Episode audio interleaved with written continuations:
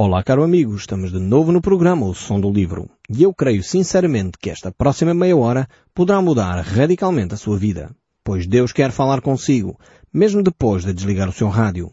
Eu sou Paulo Chaveiro e nós hoje estamos de volta à Epístola do Apóstolo Pedro e estamos no capítulo 4.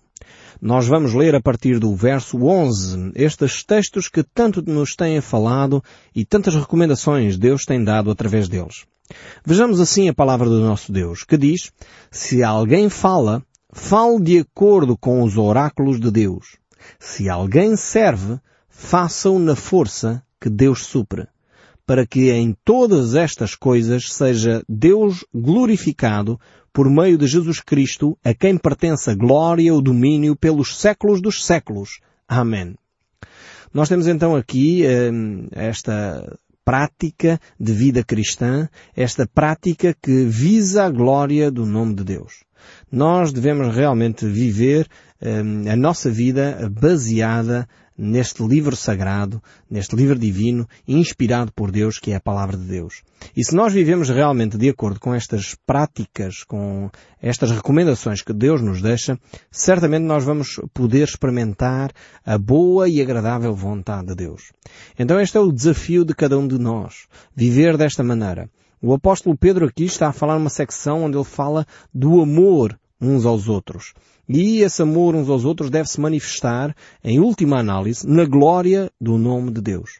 E na vivência eh, diária baseada neste oráculo, aqui esta ideia dos oráculos fala de, de, das orientações, da palavra de Deus. Uh, e por isso mesmo nós devemos viver de acordo com estas uh, orientações que Deus nos deixa. O verso 12 ainda diz, Amados, não estranheis o fogo ardente que surge no meio de vós destinado a provar-vos, como se alguma coisa extraordinária vos estivesse a acontecer.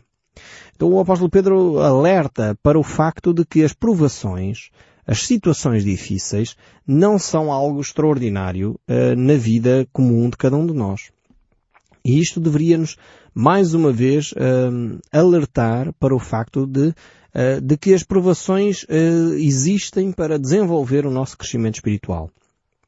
O crescimento da fé, a eh, maior parte das vezes, acontece através das dificuldades, através das provações. Se não vejamos, quando é que nós mais uh, oramos? Não é quando muitas vezes estamos em dificuldades na nossa saúde, ou numa crise financeira, ou num problema de desemprego, ou numa dificuldade familiar. É normalmente nessas alturas que nós buscamos mais a Deus. E é por isso que muitas vezes é nessas alturas que também nós desenvolvemos confiança em Deus, desenvolvemos eh, a fé, desenvolvemos o amor ao próximo, porque é no meio destas situações que nós percebemos que há pessoas que nos apoiam, Deus realmente é fiel, Deus não falha, Deus ouve as nossas orações, então é por isso que a nossa fé cresce, há um crescimento espiritual. E também realmente sem dores não há crescimento.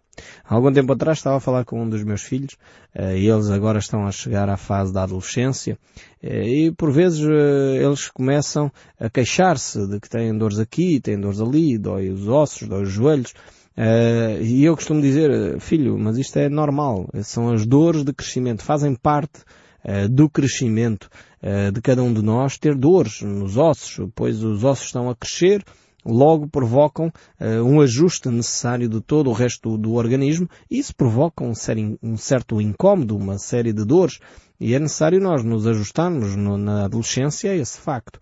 A vida cristã é a mesma coisa sem passarmos por provações, eh, muitas vezes não há crescimento. E por isso mesmo não estranhemos. Não é uh, algo de extraordinário. As dificuldades fazem parte do dia a dia.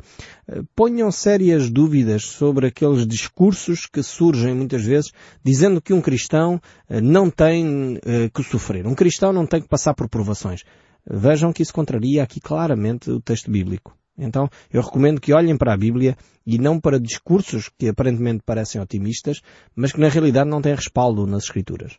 Então eu prefiro ficar com as Escrituras do que discursos engraçados, discursos otimistas, mas que não têm, eh, portanto, fundamentação naquilo que as Escrituras dizem. O apóstolo Pedro continua a afirmar isso no verso 13, dizendo, pelo contrário, alegrai-vos na medida em que sois co-participantes dos sofrimentos de Cristo. Veja bem a, a, a amplitude desta questão de, de, do sofrimento. Devemos nos alegrar na medida em que somos coparticipantes dos sofrimentos de Cristo, para que também na revelação da sua glória vos alegreis exultando. Ou seja, o sofrimento faz parte da vida humana, de tal maneira que nós, ao encararmos esse sofrimento, como Cristo encarou, eh, é, é encaramo-lo com alegria, com tranquilidade, com serenidade, percebendo que Cristo foi o modelo para nós. Cristo foi aquele que sofreu em primeiro lugar para nos dar o exemplo, para nos dar a postura, para nos mostrar uh, também que o crescimento traz glória ao nome de Deus quando nós o vivemos uh, e encaramos uh, com seriedade, com espiritualidade, com maturidade, com entendimento de que a vida é muito para além desta vida física. Então, percebamos isto, a mensagem bíblica de alguma forma não remove o sofrimento da vida humana, eh, mas integra esse sofrimento para que nós possamos eh, encará-lo não com, com uma atitude de murmuração, resinguice.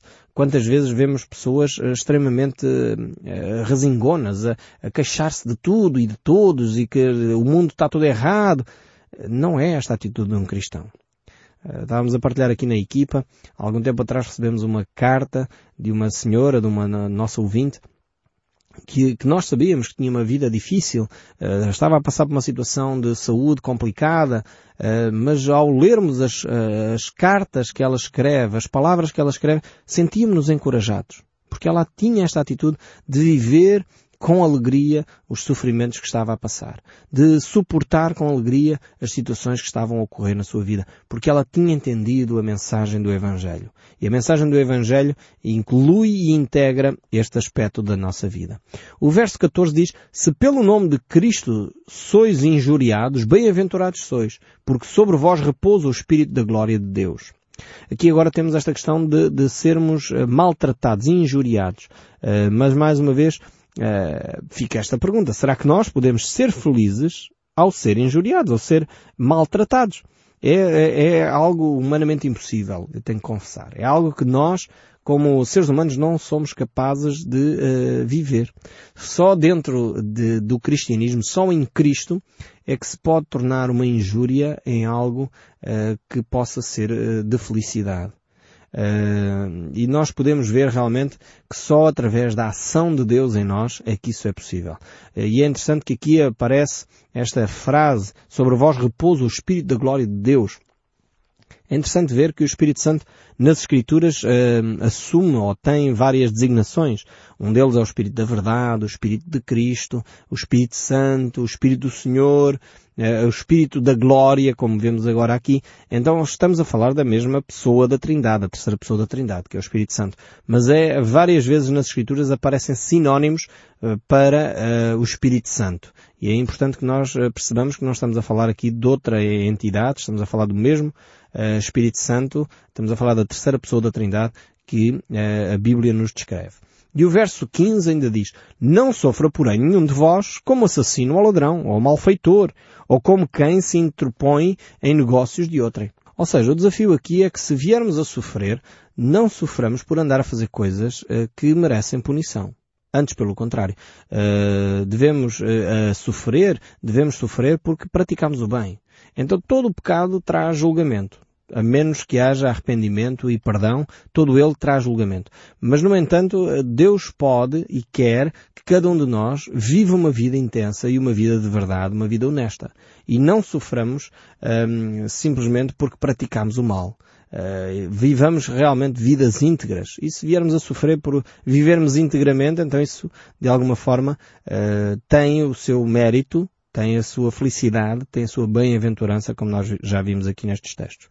O verso 16 ainda diz, mas se sofres como cristão, não te envergonhes disso, antes glorifica a Deus com esse nome. Vemos bem aqui este desafio. Uma pessoa que está numa prisão porque cometeu um crime, eh, de alguma forma está a cumprir a pena que tinha eh, respeito a essa penalidade que ele eh, praticou. Mas se um cristão é preso porque falou o nome de Jesus, se um cristão é preso porque praticou o bem, então aí há, sem dúvida, um sofrimento que uh, é relativamente à, causa e ao nome de Jesus Cristo, por causa da fidelidade ao Evangelho. Então aqui este texto bíblico mostra claramente uh, a sofrermos, a sermos presos, que não sejamos por causa de termos feito coisas que a sociedade reprova, que Deus reprova e que estão erradas. A isso resta-nos o arrependimento, resta-nos a confissão do nosso pecado, mesmo aqueles que nos ouvem e que estão eventualmente em estabelecimentos prisionais, muitos deles estão conscientes de que os estão lá porque realmente praticaram algo que merecia uma penalidade. E por isso mesmo estão arrependidos. E há, sem dúvida, uma segunda oportunidade para quem vive um, e está a viver neste momento a penalidade de ter cometido algo errado. Deus tem uma mensagem de esperança também para si. Deus tem uma nova oportunidade para a sua vida. E ela passa pelo arrependimento. Passa por reconhecer o seu erro. Passa por confessar o seu erro e, se possível, ressarcir aqueles a quem penalizou de forma a poder sair de cabeça erguida e viver uma nova vida agora com Cristo Jesus. E tem havido uh, coisas tremendas que estão a acontecer em alguns estabelecimentos prisionais onde pessoas que conhecem a Cristo partilham dessa fé com outros e esses se congregam e autênticas igrejas se têm constituído dentro dos estabelecimentos prisionais. Isto é, é tremendo. Há uma novidade de vida. Os estabelecimentos tornam-se mais seguros. Há de facto um, um estar ali que é uh, renovador e é reabilitador. E é quando Cristo uh, toma posse da vida de alguém uh, e a pessoa se arrepende do seu pecado, reconhece o seu erro, que essa oportunidade surge. E o primeiro passo para uma reintegração social é reconhecer o seu erro. É reconhecer que afinal não são todos os outros que estão errados, mas eu cometi erros e eu preciso me arrepender, abandonar a prática daquilo que eu, que eu vivia para integrar agora os valores de Cristo na minha vida. Mas voltando aqui ao texto, o verso 17 ainda diz, porque a ocasião de começar o juízo pela casa de Deus é chegado. Será o fim daqueles que não obedecem ao Evangelho de Deus. Então os crentes também serão levados a julgamento, como nós vemos aqui. A Bíblia mostra claramente uh, que Deus irá julgar todos. E irá julgar todos por aquilo que cada um praticou. Uh, e uh, a grande diferença está em que serão, digamos assim, em tribunais diferentes. É como no fundo a sociedade está organizada. No nosso país existem vários tribunais, mas uh, pelo menos há o Tribunal Civil e o Tribunal Criminal. e dependendo da, destes tribunais, onde é que a sentença e o processo decorre, há uma pena relacionada a uma coisa ou outra. Portanto, se o processo é criminal ou civil.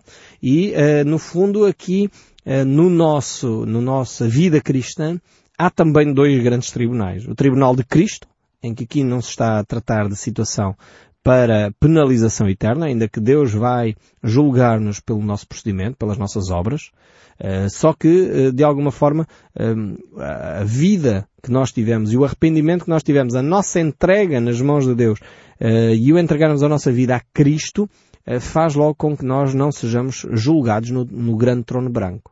Porque esse, esse tribunal que a Bíblia fala, esse julgamento que Deus irá exercer, será para hum, penalização eterna. O tribunal de Cristo não é para penalização eterna.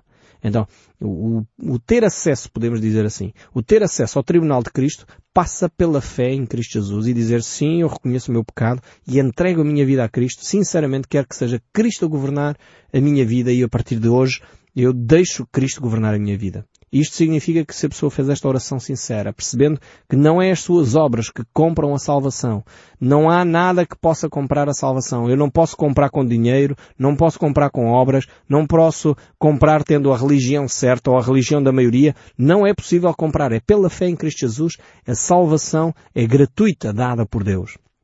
Se a pessoa entende isto, entrega a sua vida a Cristo, a Bíblia diz que ele será julgado pelas suas obras no tribunal de Cristo. Mas se a pessoa não reconhece nada disso, acha que o mundo é que está errado, eu tenho é que me safar, eu tenho é que enganar aqui umas quantas pessoas para poder eh, tirar o maior lucro possível, de Cristo não me interessa, a Bíblia diz que eu serei julgado pelas minhas obras, mas no grande trono branco. Um juízo uh, que será o juízo final. O juízo onde Deus irá julgar para a perdição eterna. Então são dois tribunais completamente distintos. E não podemos uh, misturá-los e nem podemos esquecer que os cristãos serão julgados. Por isso vale a pena um cristão viver integramente, vale a pena um cristão viver dentro dos padrões de Deus.